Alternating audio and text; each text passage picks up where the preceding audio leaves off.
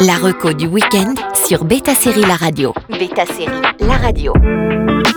Bonjour à tous. Pour la reco du week-end, on visite le catalogue de Paramount Plus pour trouver des séries avec des héros bien expérimentés. Dans la veine de Tulsa King avec un Sylvester Stallone qui fait son comeback, Star Trek Picard fait revivre l'équipage de l'ancien Star Trek Nouvelle Génération. La nouvelle saison 3 arrive en exclusivité sur Paramount Plus ce 17 février. Originalement sur Prime Video, désormais sur Paramount Plus, le début de Star Trek Picard ne laisse pas envisager une seconde qu'on était en train de regarder Star Trek.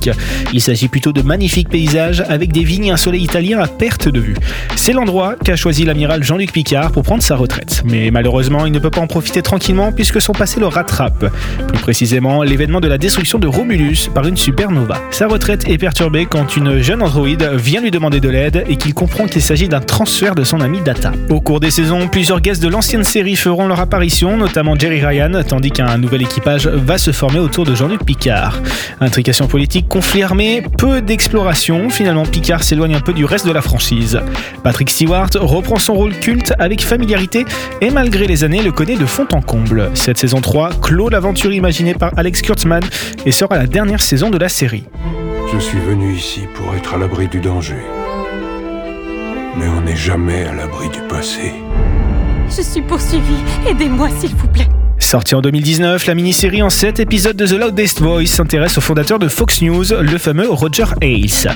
En France, ce nom n'est peut-être pas familier, pourtant il s'agit d'un sourd Rupert Murdoch qui, justement, est son boss.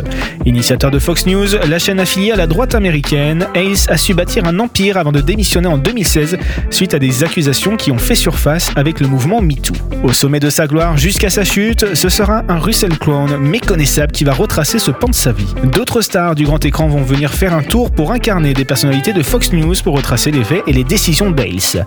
Pas de mystère, mais un drame solide, biopic, pour apprendre à connaître l'une des têtes pensantes qui a aidé plusieurs présidents dans leur campagne.